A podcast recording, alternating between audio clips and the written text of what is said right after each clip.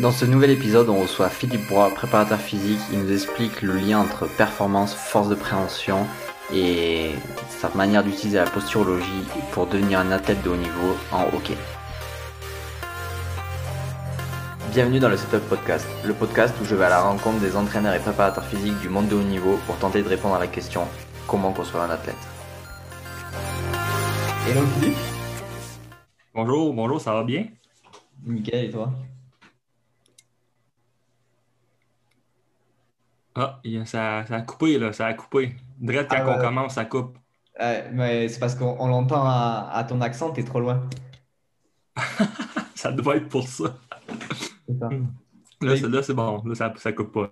Ben écoute, merci de venir sur euh, le Setup Podcast euh, pour ce nouvel épisode. Euh, merci de l'invitation. J'ai plein de bonnes choses à, raconter. Mm-hmm. Du coup, commencer par te présenter. Oui, ben en fait, moi, c'est Philippe Roy. Donc, euh, comme vous l'avez sûrement vu avec mon accent, je viens euh, du Canada, donc du Québec, euh, plus précisément en Abitibi. Donc, c'est un autre coche d'accent en plus. donc, je viens de là, j'ai grandi, j'ai grandi là. Ben, j'habite encore, en fait, au Québec, mais plus dans la grande région de Montréal, donc à Laval. J'ai déménagé dans un plus grand centre pour l'université. Donc, moi, ce que j'ai fait, j'ai joué au hockey tout mon parcours comment je peux dire, mon parcours, mon secondaire, même au cégep aussi, j'ai continué à jouer au hockey. Donc, euh, j'ai joué au hockey de haut niveau euh, tout le temps dans les grandes catégories. Puis, c'était vraiment ma passion. Donc, à un moment donné, le hockey, tu dois aller dans différentes villes, tu, te promènes. Puis, ça a donné que finalement, je suis arrivé à un certain point qu'il y a eu comme un, un, malentendu, si je peux dire, où est-ce que j'étais supposé jouer pour une équipe. Là, finalement, l'équipe était rendue pleine. Fait que là, je me retrouvais plus d'équipe. Donc, euh, ça, c'était rendu à l'âge de, euh, je ne veux pas dire n'importe quoi, mais 18-19 ans environ. Donc là, j'étais rendu à cet âge-là, 18-19 ans. Je commence à aller dans. Je vois l'objectif qui est vraiment pas loin de jouer, exemple, junior majeur, puis de continuer à me développer en tant que joueur de hockey, puis en tant qu'humain. Puis, boum, ça, ça arrive. Je me retrouve plus d'équipe que je pourrais jouer. Euh, donc là, je me dis, qu'est-ce que je dois faire, qu'est-ce que je peux faire? Donc, euh, j'ai quand même une bonne aisance à l'école. Fait que j'ai décidé de mettre mon temps, mon effort sur l'école puis de terminer.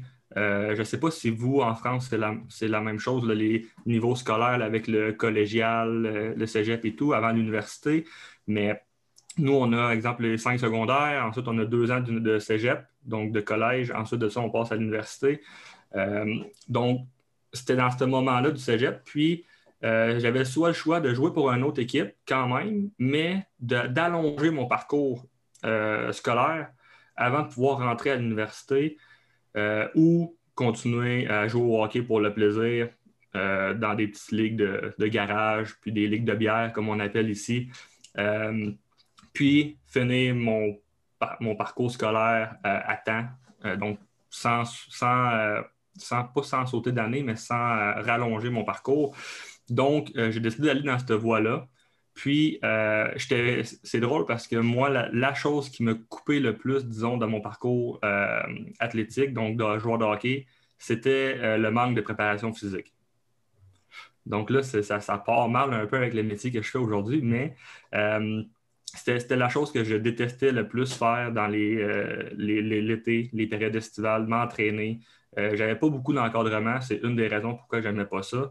Euh, puis l'encadrement que j'avais était peut-être pas celui, de très haute qualité, si je pourrais dire, euh, tout le temps. Donc, ça donnait que je te laissais un peu à moi-même. Tu à 14, 15, 16 ans, ben, malheureusement, tu sais pas comment t'entraîner, puis encore moins comment bien t'entraîner pour un objectif précis comme la haute performance.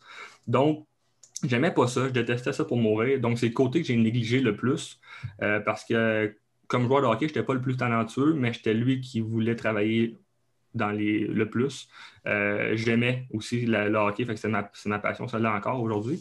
Euh, mais ça, ça donnait que justement, j'étais comme un peu je me demandais qu'est-ce que je pouvais faire. Puis j'ai déménagé de, ville en même temps. Donc, je me suis rapproché justement ici dans les alentours de Laval au même moment où est-ce que je suis arrivé plus rien, plus de hockey. Euh, parce que là, justement, comme je dis, malentendu, j'étais déjà inscrit à une école que j'étais supposé jouer pour l'équipe. Finalement, euh, je n'ai pas pu jouer, donc j'étais déjà inscrit là. J'ai comme pas eu le choix ben, ben, d'aller à cette école-là. Donc, euh, puis c'était quand même à 5 heures, 6 heures de route de où ce que moi j'habitais, ma maison chez mes parents et tout. Donc, j'avais pas le choix d'aller là-bas quand même.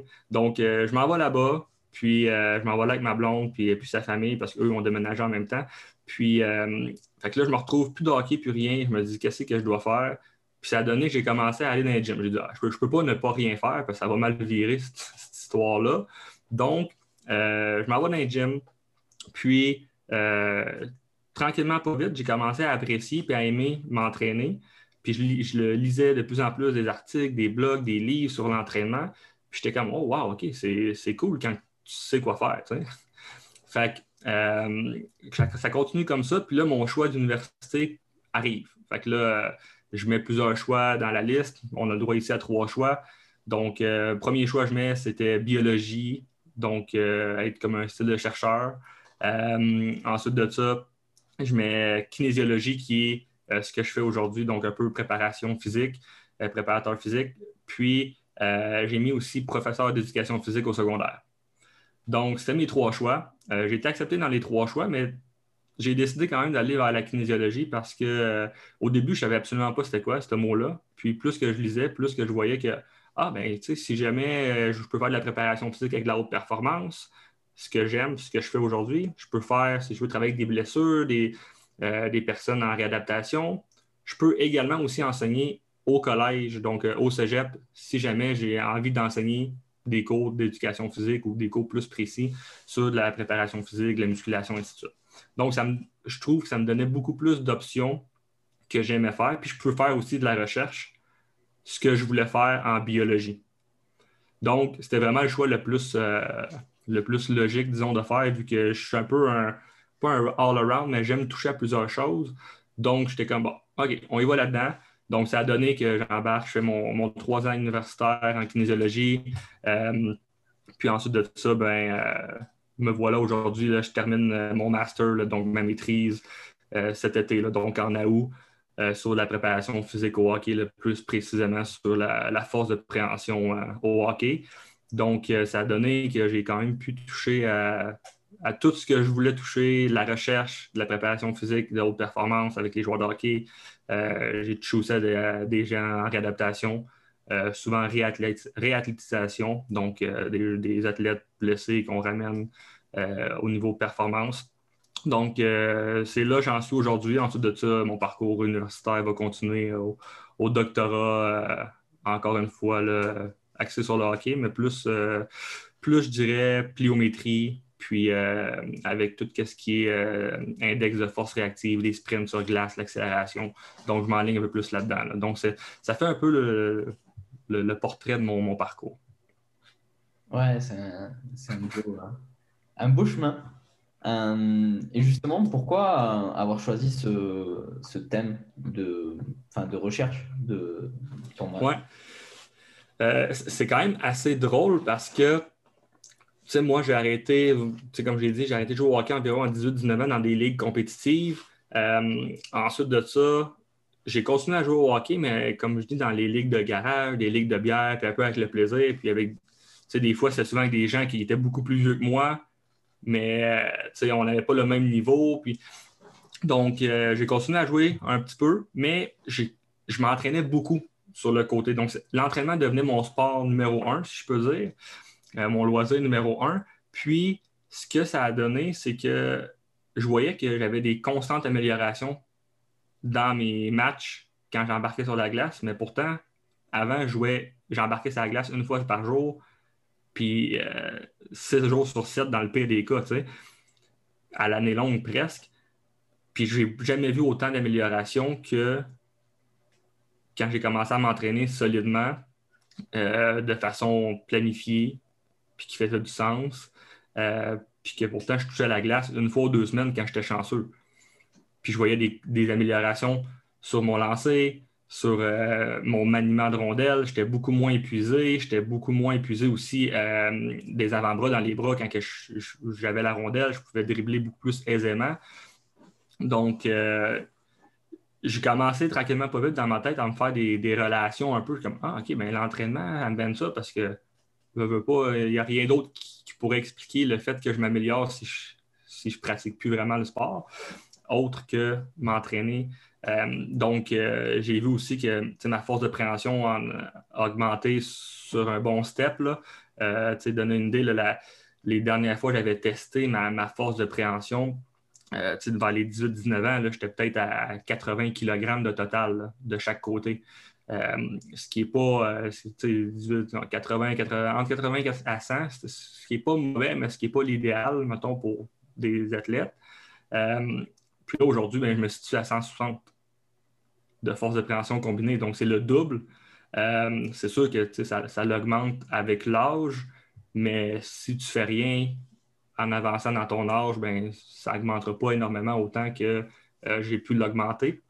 Puis, ben, je me suis rendu compte justement qu'il y a eu beaucoup d'impact sur glace avec l'augmentation de, ma force de préhension. Il y a, il eu l'augmentation du reste c'est sûr, ça va de soi, mais euh, précisément, c'est un des outils qu'on peut mesurer quand même assez rapidement. Donc, euh, j'ai vu des relations, puis je me suis dit, ben, pourquoi pas aller voir qu'est-ce qui se fait, euh, qu'est-ce qui s'est déjà fait en fait dans le passé entre la force de préhension puis le hockey.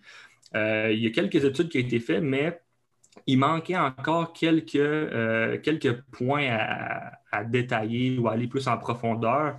Donc, euh, un exemple, un des points là, qui, qui, ressort beaucoup, euh, les, joueurs, si on prend exemple une catégorie, on va dire junior, qui est du, on va dire, aux États-Unis, junior, on va dire que c'est du 18 à 22 ans, exemple. ben, eux, ils ont plusieurs catégories de juniors. Ils ont du junior 1, du 3, ainsi de suite, ben, les 1, eux, qui sont les meilleurs, en guillemets, ils vont avoir, ils ont tous eu des forces de préhension plus élevées que les 3. Pourtant, c'est tous les mêmes âges, mais les meilleurs euh, ont une meilleure force de préhension. Donc, il y a beaucoup d'études qui ont démontré ce, genre de truc-là quand ils faisaient des études sur différents sujets au hockey. Ils ont pris la force de préhension pour l'apprendre, puis euh, pas trop se poser de questions pour aller plus loin. Mais ils ont tous remarqué des différences significatives entre justement les catégories puis le niveau des joueurs. Ou est-ce que quand, quand, les joueurs sont meilleurs au hockey, ils ont des meilleures forces de préhension. Euh, ensuite de ça, il y a beaucoup de facteurs aussi qui peuvent impacter ça. Souvent, les meilleurs sont plus en forme, plus de masse musculaire, donc ça va de soi aussi d'avoir une plus grande force de préhension. Mais ils ne se posaient pas beaucoup de questions plus loin. Il y en a quelques-uns qui ont regardé un peu la, la puissance du lancer qui ont vu des différences euh, aussi euh, remarquables, significatives par rapport à la force de préhension, qui avait une, certaine corrélation aussi qui se faisait entre les deux. Donc, que plus qu'on a une force de préhension élevée, plus que notre lancer va être puissant. Euh, aussi un petit peu avec le maniement de rondelles, mais ça, ils ont testé un peu plus avec. C'est une étude qui ont, ont remarqué ça, qui ont testé avec l'endurance de la force de préhension. Donc, pas la force de préhension maximale, mais de l'endurance de la force de préhension.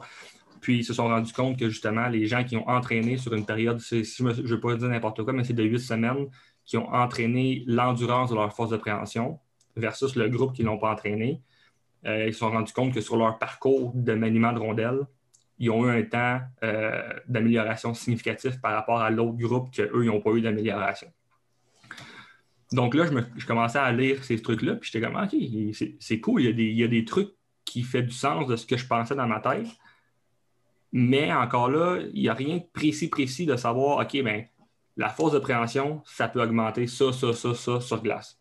Exemple. Donc là, j'ai décidé de faire mon, euh, choix là-dessus, puis de voir un peu l'impact de la force de préhension sur tout ce qui touche le maniement du bâton. Donc, la puissance des lancers, la, puissance du lancer, la précision des lancers. Euh, ensuite de ça, le maniement du bâton euh, en position statique, puis euh, donc le maniement de la rondelle, puis le maniement de la rondelle en, dynamique, donc en mouvement, dans un parcours que le parcours que j'ai choisi, c'est le Illinois.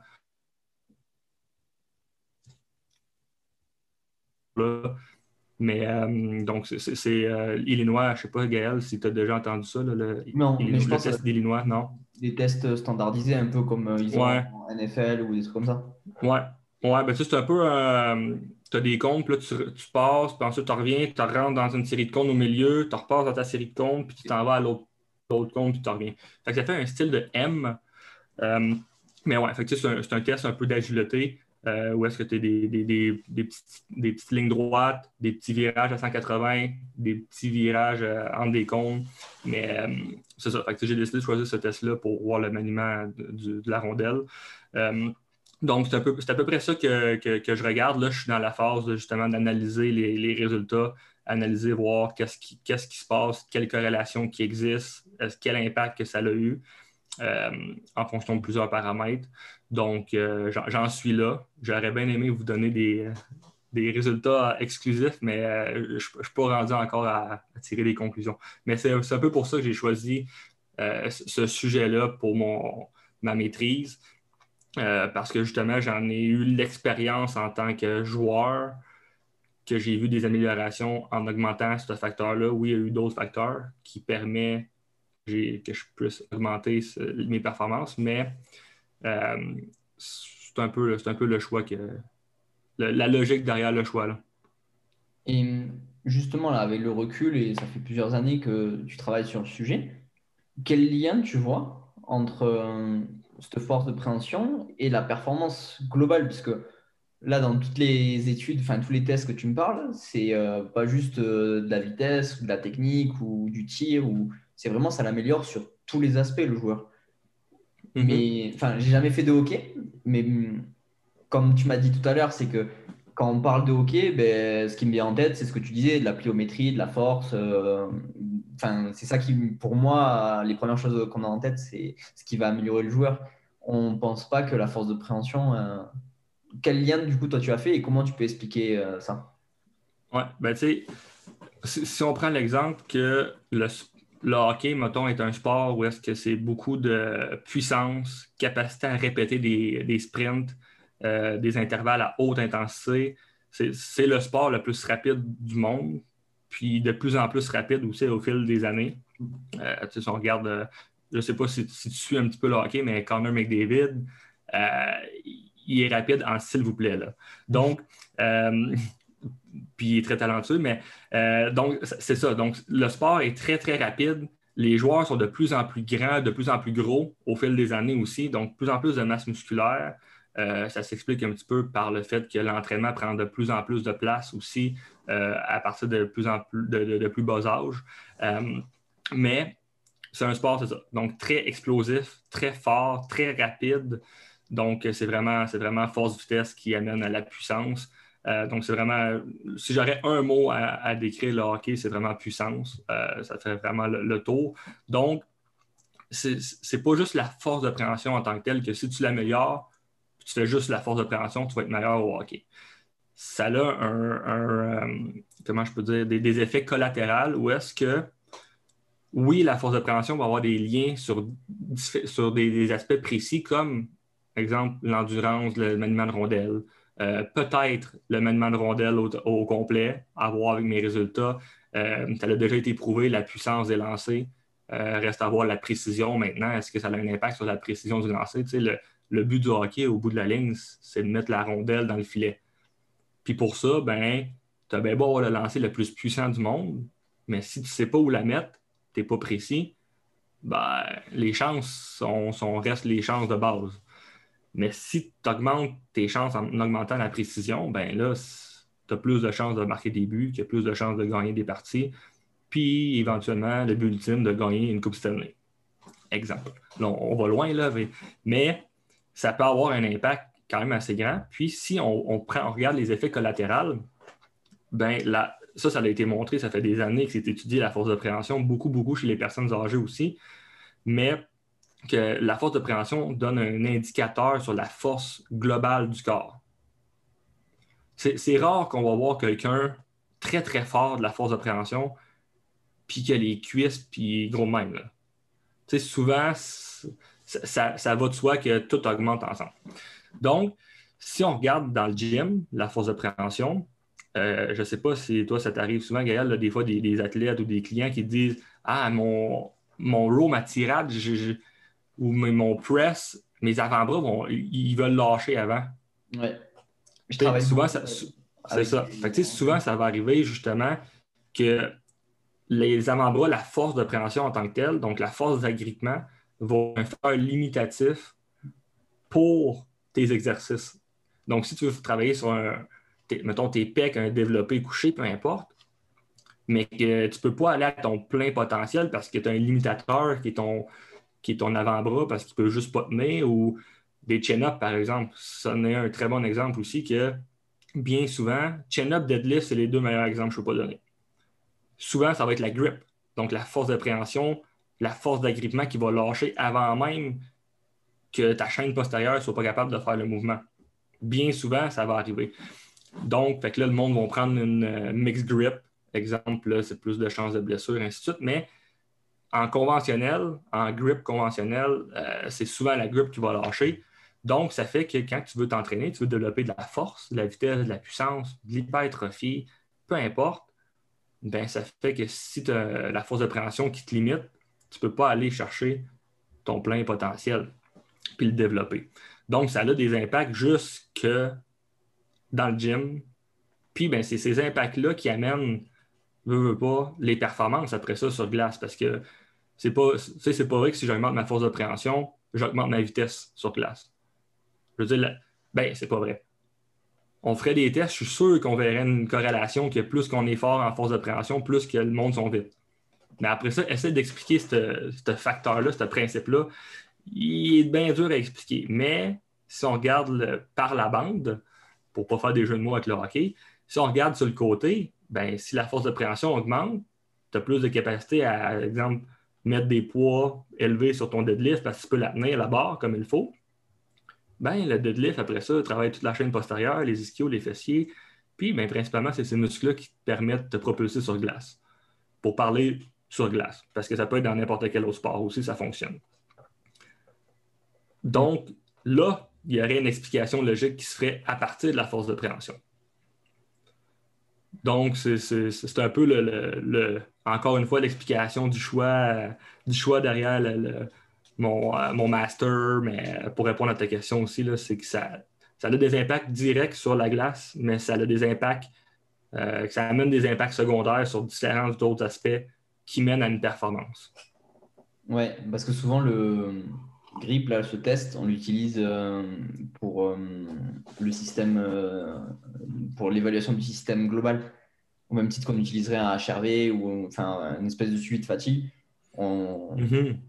Et est-ce que, enfin, je sais pas comment c'était tes, tes, protocoles, est-ce que tu as entraîné vraiment le grip, de dire j'isole l'avant-bras et je, je, vais chercher de la perf en, en max grip? Ou ton, justement ton suivi du grip, c'était simplement un indicateur de suivi et tu continues à faire euh, des chin-ups, des deadlifts, euh, comme tu, comme tu nous as dit euh, Là, c'est plus pour, mettons, mon master ou pour, dans ma vie, mettons, moi, que j'ai utilisé? En général, c'était pour voir un peu les, les corrélations. Hein. OK, ouais. ben, en fait, c'est, mettons, exemple, si je vais pour mon master, ce qu'on a fait comme test, on a testé tous des tests hors glace, puis on est allé tester des tests sur glace. On n'a pas regardé de avant-après. OK. Donc, est-ce qu'on n'a pas divisé le groupe en deux puis dire, OK, on teste tout de base, voici les tests.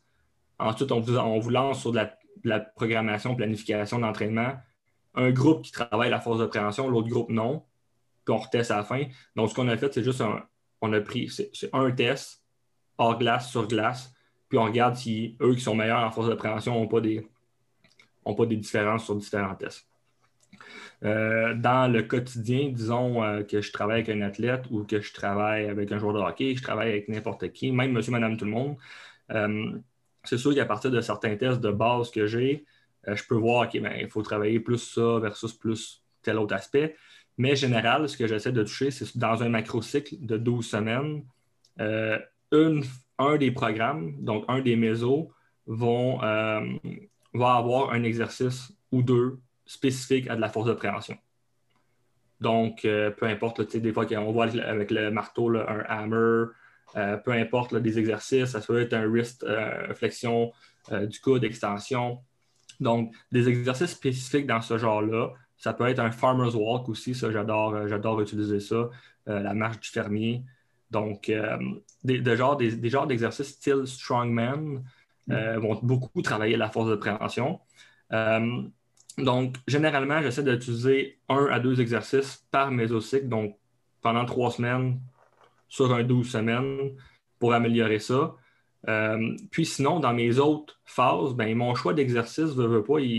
si tu fais un dumbbell row, exemple, une tirade avec un poids, libre ou une barre ou peu importe, ben c'est sûr tu vas travailler ta force de préhension, on ne veut pas. Ça, va de soi. Donc, de là à la travailler à tous les jours, tout le temps, euh, je ne crois pas que ça va aider.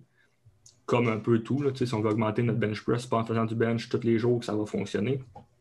Mais euh, c'est que c'est un exercice qui va travailler un peu partout. Tu vas faire tes chin-ups, ils vont travailler ce genre de trucs-là.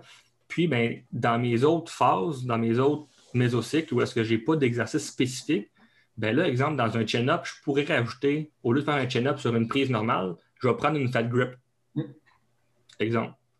Euh, tout dépendamment, si je vois les personnes ont besoin de l'augmenter un peu plus, ben là, je vais travailler un peu plus souvent des variations pour travailler ma force de préhension.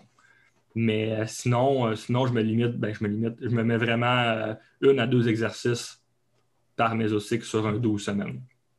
Mm. Ouais.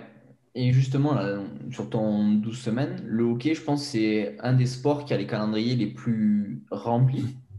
Et parfois, c'est compliqué de trouver 12 semaines entre. Ben déjà, il faut juste que déjà il soit réparé parce que c'est il y a beaucoup de casses en, hockey. Et pareil, est-ce que derrière, c'est une qualité que tu arrives à maintenir sur la saison ou il faut que tu mettes des rappels?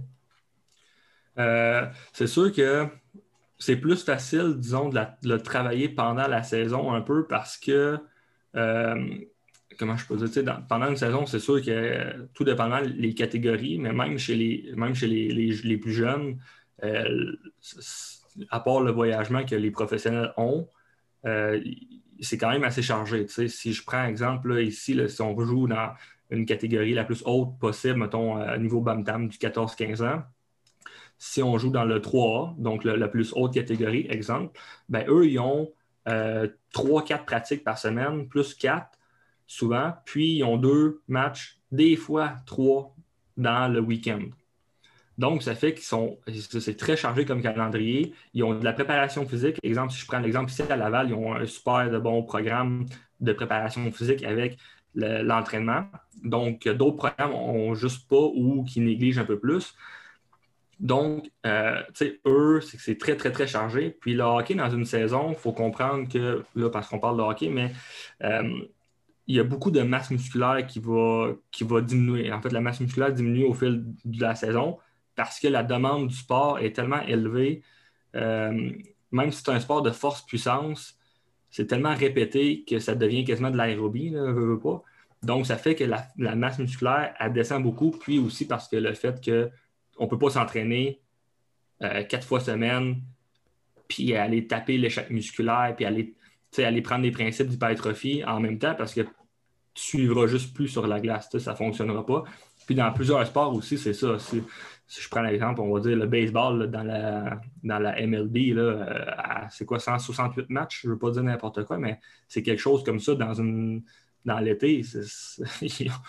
C'est tough, c'est difficile à à pouvoir maintenir des capacités. Mais euh, c'est pour ça que travailler la force de préhension, ça n'amènera pas des courbatures. Ça, en, tout cas, peut-être la première fois que tu vas vraiment la travailler comme il faut, mais après ça, ça ne viendra pas nuire à les performances sur glace. Donc, c'est vraiment des, trucs qui sont un peu plus faciles à maintenir pendant la saison que, exemple, la masse musculaire, qui est plus, c'est plus difficile à maintenir euh, dans une saison. Mais effectivement, le calendrier est très, est très chargé. Euh, si on regarde dans la Ligue nationale, là, ils sont tout le temps sur, le voyagement. Ils ne peuvent pas tout le temps toucher à de l'équipement d'entraînement. Ça devient très difficile. Pendant le COVID, exemple, qu'est-ce qu'ils ont eu?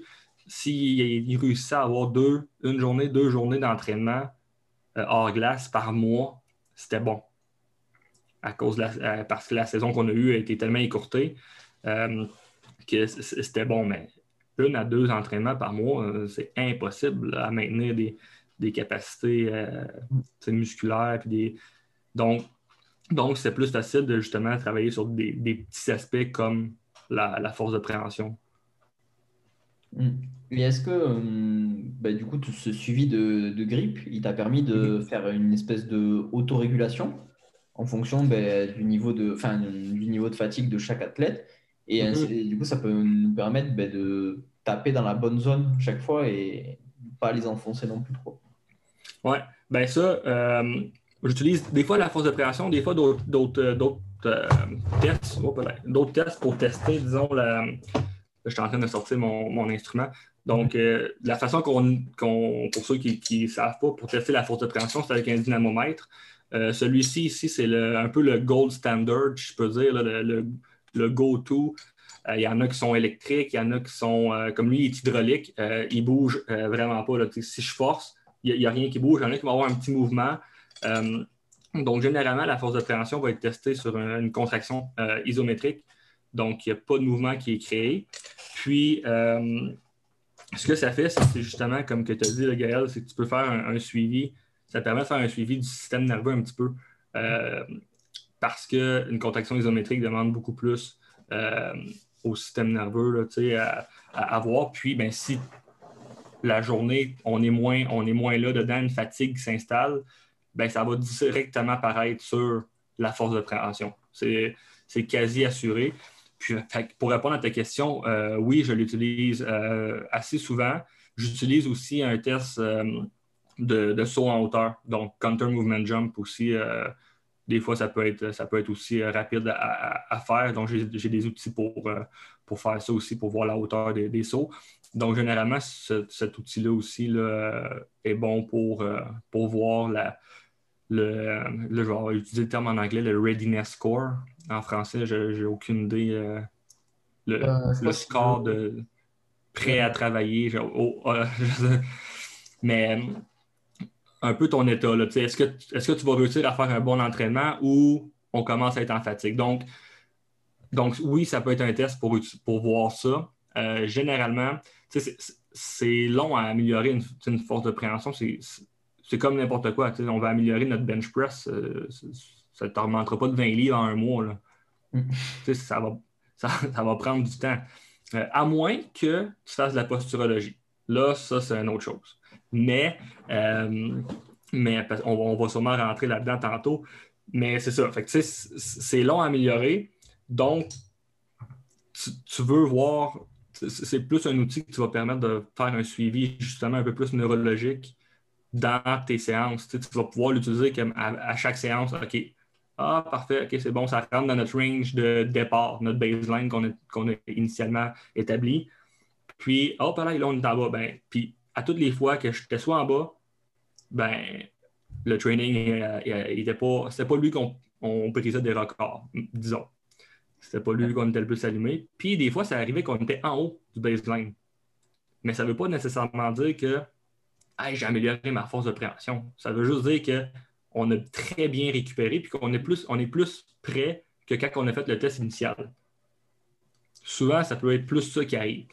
Donc, euh, donc j'utilise ça beaucoup avec mes athlètes, mais je l'utilise aussi avec ma, ma population générale que j'entraîne comme des athlètes. Mais euh, j'utilise ça aussi avec eux pour voir un peu leur, état de fatigue. Puis aussi, je veux pas, après plusieurs mois, plusieurs, ben, pas plusieurs années, mais plusieurs mois, on peut voir commencer à avoir une amélioration qui se dessine. Ça, c'est sûr. Ouais, je pense que c'est quand même un petit peu plus facile à mettre en place qu'un HRV. Le HRV, en... tu es dans le gym, il faut se mettre sur son ordi, il faut enfin, avoir une appli, ça demande un petit peu de temps. Alors que ça, je pense que la température ou l'altitude, le niveau de stress, euh, ça influence moins. Exactement. Puis c'est ça, le HRV, il, est affecté par beaucoup de trucs. justement, si tu fais ça dans le gym, euh, juste la musique, le son des poids, ça, va juste, juste ça, ça va tout changer ton, ton HRV. Donc, euh, c'est sûr que c'est ça. C'est plus difficile à mesurer. Reste que tu as les bons outils, avec le bon environnement, ça peut être plus précis. Mm. Mais c'est ça. C'est difficile dans, un contexte comme nous, c'est difficile à aller chercher euh, des résultats plus précis, disons. Ça reste que, puis tu sais, c'est plus compliqué à analyser aussi un HRV que une force de préhension qui est mesurée en kilogrammes. Mais euh, quand, la, formation, les connaissances pour, puis l'environnement qui, est géré, après ça, c'est sûr que le HRV euh, a une coche au-dessus. Ouais, c'est ça, c'est ça. Mais quand tu as une équipe euh, de 20 joueurs et que tu les vois tous les jours et qu'il faut que ça aille vite, euh, c'est un peu plus compliqué après, forcément. Hein. Puis, ouais. Puis un HRV, ça prend 7 minutes environ quand tu prends le plus petit protocole à faire. 7 minutes fois 20 joueurs, ta séance vient d'être finie. Ouais, c'est ça. Tandis que la force de préhension, 3 secondes, 5 secondes si tu maintiens plus longtemps, pogne ta mesure, parfait, next, next, next. 10 minutes, 5 minutes, c'est fait, même pas. Ouais, c'est ça, ils sont même, euh, tu peux même les laisser autonomes, hein, où, tu sais, où tu mets trois dynamomètres, hop, ils se gèrent. Exactement. Et, Exactement. et voilà. Ouais. Ben là, tu as, parlé d'un gros game changer qui est un petit peu ce neuro. Euh, je crois que c'était Ouais. Qui disait que grâce à ça, il arrivait à avoir en 5 minutes quasiment les progrès d'un an en termes de, de résultats. Et euh, bah, quand on voit comme c'est compliqué de, de progresser quand on est déjà à très haut niveau. Euh, je sais que tu t'es formé dernièrement du coup avec Mathieu qu'on a eu bah, dans, au pod- Ouais. on a reçu dans le podcast la semaine dernière. Et bah, comment toi tu l'as mis en place et quel bénéfice tu as trouvé à ça? Ouais, euh, ben moi, c'est que c'est quand j'ai commencé. C'est Mathieu qui, a commencé à me suivre. Euh, C'était euh, là, deux ans, peut-être trois ans environ. Euh, moi, avant, j'avais déjà commencé à faire les formations de l'Institut IP avec Matt puis Gab. Puis j'étais comme, OK, wow, c'est juste ça. Je voyais des différences sur moi-même, sur mes clients. Ouais. Mais c'est loin d'être qu'est-ce que la posture. Ben, c'est loin. C'est plus appliqué. Mais c'est un peu de la simili posturo, mettons, mais euh, là, la posturo plus poussée, qui va beaucoup plus en détail. Euh, donc là, il me fait mon évaluation. Puis avant, j'avais justement testé mes 1RM. Je déconseille de faire ça maintenant, mais dans le temps, je le faisais, tu sais, sur moi. Donc, euh, j'avais testé mon 1RM sur le squat, parce que j'étais rendu à avoir ma progression et tout. Puis là, encore une fois, je répète, je le fais plus maintenant, mais, mais en tout cas. Donc, euh, je teste mon, mon 1RM sur mon squat. Euh, puis, quand, quand je squat, mon, patron, mon, patron, mon pattern, j'avais tout un shift à gauche. C'était pas énorme, mais c'était assez, assez pour me dire que des fois, quand ça commençait à être élevé, les poids, dans des phases d'intensification, du 3 reps, 5 reps, dans ces alentours-là, ben, j'ai mal à hanche, j'ai mal au genou, j'ai mal à la cheville, du côté que je shift. Toute la tension va là. Donc, euh, puis, je puis le sentais physiquement que j'ai bien beau essayer de pousser dans mon autre jambe, là, elle ne pousse pas autant que l'autre parce que mon bassin est shifté. Puis... Donc, euh, je m'en vais voir des physios, des ostéos, des chiro, des massos. Je, je m'en vais toutes les voir. Toute la gang. Ah, ah, étire-toi. Euh, Ça, c'est le classique. là. Ouais. Éti- Étire-toi. Ah, t'as le psoas tendu. Ah, t'as ci tendu. Étire-toi. Renforce tel muscle. Là, j'étais comme, bah, OK, hein, on va l'essayer. Si elle, elle me le dit, ça doit être vrai. fait que là, ou lui, sais, j'ai pas de, préférence, je suis pas sexiste, mais lui ou elle. Puis, euh, j'essaye ça, pas de changement, pas rien. Puis là, je suis comme, mon Dieu Seigneur. Fait que là, je connais Matt depuis un an environ. Euh, j'ai commencé à l'entraîner dans le gym. Fait que ce qu'on faisait, on faisait un échange. Je l'entraînais dans le gym, puis lui me faisait la posturo. Donc, euh, j'ai dit, OK, let's go. Posturo, on l'essaye. Fait qu'il me fait mon éval de posturo, puis euh, justement, la semaine avant mon éval, j'avais testé mes, mes résultats sur mon squat. Puis là, il me dit, euh, avant, j'avais fait un squat, pas de poids, un petit shift. Il me fait les tests, mes semelles, continue les tests, active mes, euh, mes capteurs, active mes systèmes de base, donc tactile, proprioceptif et vestibulaire. Là, il m'a dit, OK, après ça, il y a un squat, juste pas de poids. Puis lui, puis moi, je le sentais, mais à vue d'œil, ça se voyait aussi plus. Plus de shift, pas en tout. Là, j'ai dit, ben, tabarouette. OK, let's go. Fuck le training. Puis, désolé du langage. Oublie le training, je réessaye mon 1RM. Fait qu'une semaine plus tard, je réessaye mon 1RM, mon squat, 20 livres de plus. Puis, c'est ça. Ça peut, prendre un an à augmenter de 20 livres sur un squat, sur un, ton, ta, max, ton- ta rep maximale. Donc, euh, juste avec la posturo, l'activation de mes systèmes, mes capteurs de base du système nerveux, ça l'a augmenté directement. Puis je veux dire, c'est aussi simple que si tu optimises ton alignement, ton squat ou ton mouvement, ton système euh, neuro, ben, veux, veux pas, le reste va s'aligner et tu vas performer plus. Fait que, fait que, ouais, fait que tout ça pour dire que ce que Poliquin dit, c'est pas n'importe quoi. Je l'ai Ouais. vécu. Fait que c'est un peu la raison du pourquoi que j'ai été aussi faire la formation posturo. Je voulais aller la faire en France. Euh, Puis j'ai passé proche d'y aller. Finalement, ça ne donnait pas. J'ai passé proche d'y aller. Docteur Bricot l'a donné en Martinique. Mm. J'ai passé proche d'y aller aussi. Puis là, le COVID est arrivé comme pas vraiment pas longtemps après. Fait que je disais, ah. Ben, personne n'a resté pris là-bas, mais je disais, ah, j'ai bien fait, j'aurais pas pu pratiquer Anyways, puis tout ça après. Fait que là, quand Matt a commencé à la donner ici au Québec, euh, j'ai dit, ben là, c'est le destin, hein. je peux peux pas faire autrement. Fait que, fait que, tu vois, septembre, euh, septembre, euh, j'étais allé faire la formation.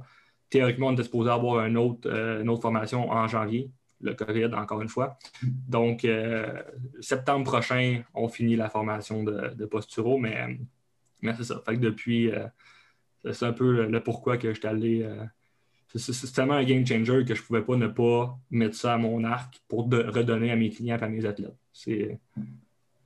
Ouais, c'est ça. C'est que grâce à ça, on reset. Tout, tout l'athlète, il, est... il prend un cran. Et donc, du coup, ben, ouais. bah, du coup, enfin, ouais. Et quand on sait ça, c'est impossible de ne pas l'utiliser puisque c'est se tirer une balle. Mm-hmm. Exact. il y a un des tests qu'on voit que c'est la rotation cervicale. Euh, si je prends l'exemple, encore une fois, au hockey, euh, exemple, quelqu'un qui, euh, on appelle ça domple, mais qui, envoie la rondelle dans le fond du territoire, puis là, toi, tu dois aller la chercher. Ben, ce qu'on appelle un shoulder check, fait que tu regardes ton épaule pour regarder, voir c'est qui à gauche et qui à droite, j'ai-tu des coéquipiers, l'adversaire arrive par où? Ben, si tu as un blocage, puis tu ne peux pas aller bien ben loin, en position statique, sans stress, pas dans le feu de l'action, comment est-ce que tu veux pouvoir le faire à 100% optimal sur glace en mouvement? Quand ça bouge, puis ça va vite. Je, l'ai dit tantôt, le hockey, c'est le sport le plus vite du monde. Mm. comment est-ce que tu es capable de, pouvoir le faire optimalement? Impossible. Impossible. c'est aussi niaiseux que ça peut être juste ça. Fait que tu sais, le, au hockey, on appelle ça le hockey sense. Si tu es capable de pouvoir avoir la, capacité de travailler tes yeux parfaitement, avoir la, pleine capacité de ton corps, ben, ton hockey sense va augmenter. Puis si ton hockey sense augmente, ben, ton équipe va être très, très, très content.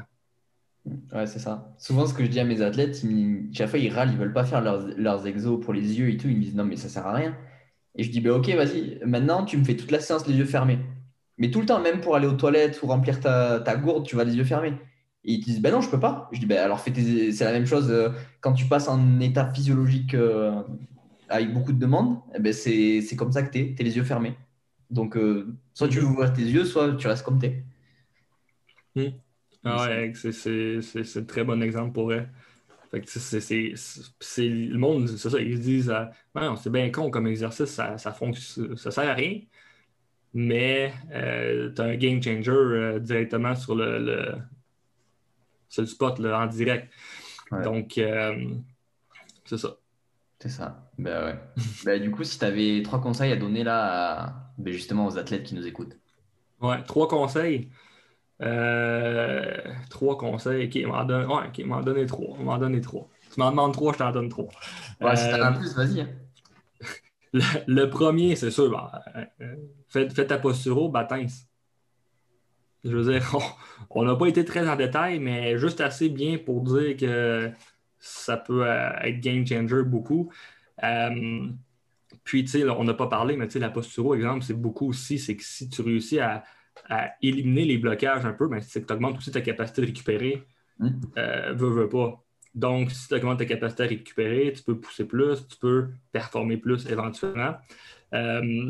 donc, posturologie, honnêtement, qu'on soit athlète ou pas athlète, tout le monde en a honnêtement besoin. Là, surtout dans, dans, des pays industrialisés comme où est-ce qu'on vit, que notre développement moteur euh, en mange une claque, honnêtement. donc, euh, donc, très, très, très important, je dirais ça. Euh, point numéro un. en plus. Un bilan de ouais, ben, 5 minutes tous les jours et c'est tout. That's it. Puis je veux dire, t'as pas de courbature, ça fait pas mal, c'est pas difficile, c'est pas. Euh, à part peut-être le galant qui, te pogne d'un latte comme il faut, puis c'est le côté, mais c'est le seul, tu sais. Mais euh, c'est ça, vraiment posturo à l'état aligné parce que plus que ton corps va être aligné, plus ça va aligner tous les autres facteurs de, ton, de, ton, euh, de tes performances, de, ta santé.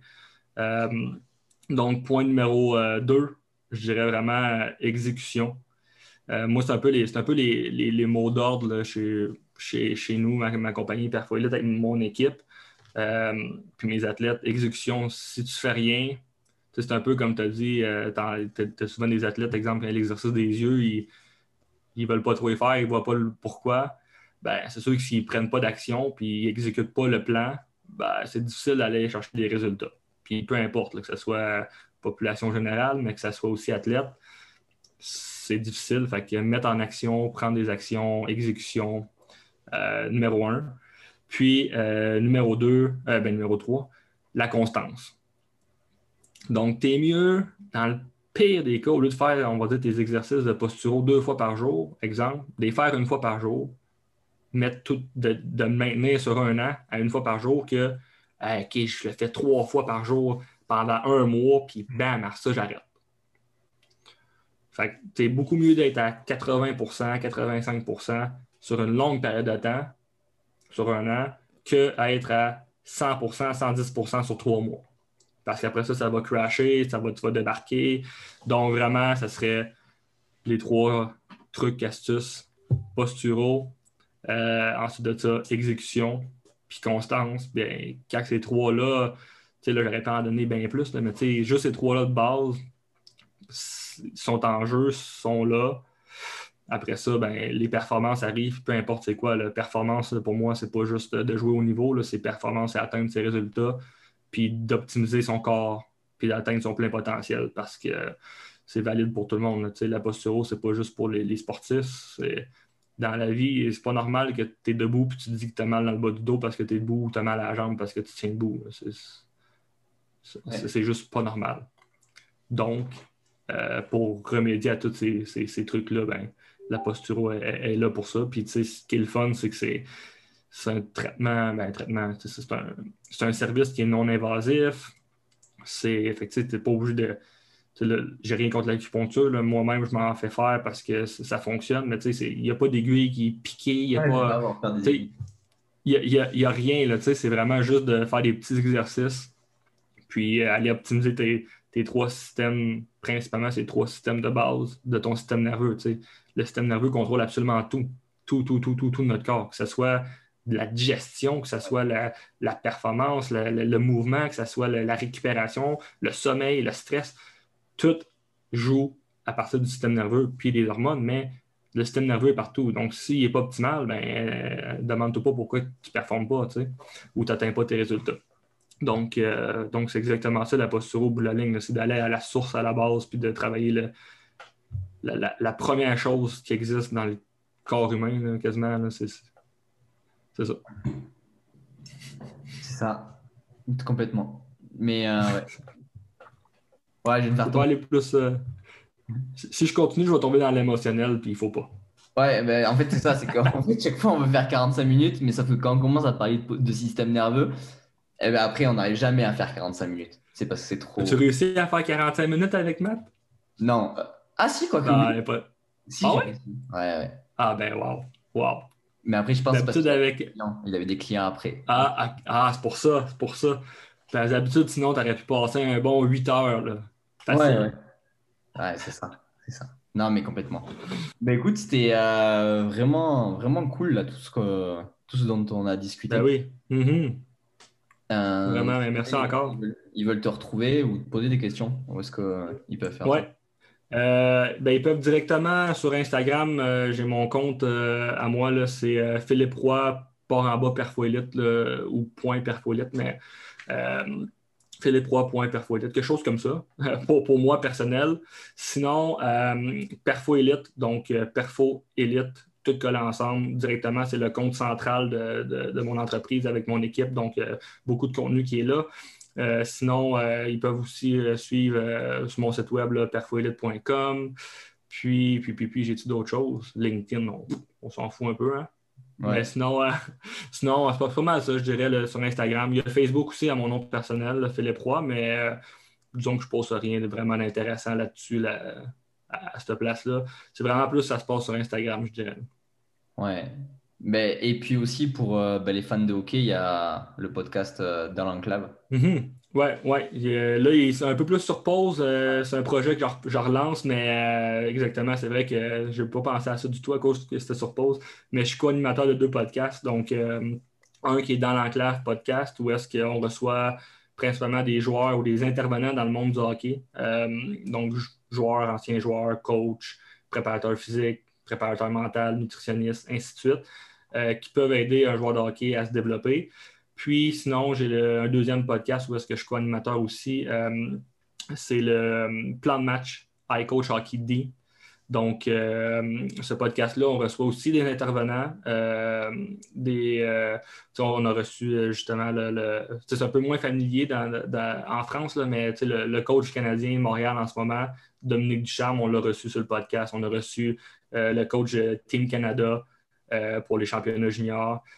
Euh, donc, euh, André Tourigny, on a reçu vraiment beaucoup, beaucoup de grands noms qui ont évolué dans la NHL en tant que coach principalement pour redonner, ça c'est un peu plus axé sur les, plus, un peu plus les coachs, aussi les joueurs, pour les joueurs, mais plus un peu plus les coachs pour donner des, outils pour pouvoir aider les joueurs. Mm. Mais ouais, c'est pas mal les deux, les deux qui sont un peu plus axés sur le hockey pour l'instant. Puis ben, bientôt, ça va être mon projet qui va, qui va sortir qui va être un podcast aussi, mais individuel. Ok, ben on, a, on a hâte, on a hâte. Et puis je pense que là, bientôt, tu as les, les, camps de hockey qui vont reprendre aussi. Hein. Il y a les camps de hockey qui commencent dans trois semaines. Euh, là, j'ai des, des, joueurs que je vois en privé ou en semi-privé en groupe de deux. Euh, c'est ça. Sinon, les camps de hockey commencent, euh, commencent très, très bientôt. La préparation physique, ça arrive à grands pas. Ouais, ben, hmm. c'est-à-dire euh, la période la plus chargée pour, pour vous, préparateurs physiques. Ouais, ouais, ouais, Pendant l'année, c'est plus mort, mais l'été, c'est là que ça roule. Ouais. Ben écoute, on te souhaite ben, du coup bon courage pour tout ça. pareil pour le master, en espérant que, que, tout roule et, pour les, les, futurs projets. pour ceux qui nous écoutent, ben, on continue à mettre un petit 5-star review. Euh, ça fait toujours plaisir et euh, à la prochaine pour euh, un nouvel épisode. Merci encore, Gaël.